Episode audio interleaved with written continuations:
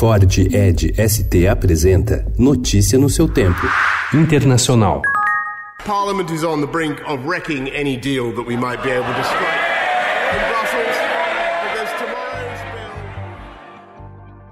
O primeiro-ministro britânico Boris Johnson perdeu ontem a maioria no parlamento em um momento crucial para definir o futuro do Brexit. Como consequência, foi derrotado em sua primeira votação em plenário. Contando com a deserção de vários deputados conservadores, o legislativo retomou o controle do processo de saída da União Europeia, que foi o primeiro passo para impedir um Brexit sem acordo. Parlamentares decidem hoje se forçam o governo a adiar novamente a saída da União Europeia e se aceitam aceitam convocar um novo processo eleitoral.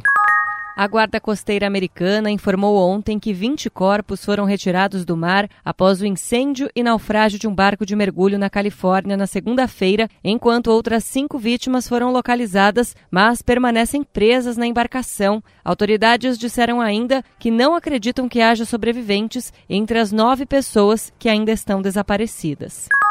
A rede Walmart informou ontem que não vai mais vender munição para pistolas e alguns fuzis de estilo militar, classificando como inaceitável o controle frouxo de armas nos Estados Unidos. A medida foi anunciada um mês após um ataque a tiros em uma loja da rede no Texas, em que 22 pessoas foram mortas.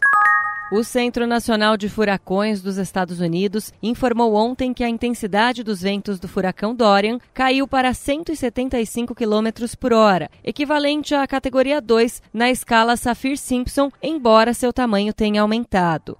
O Dorian, que chegou a ter categoria 5 com ventos de 295 km por hora, devastou o norte das Bahamas.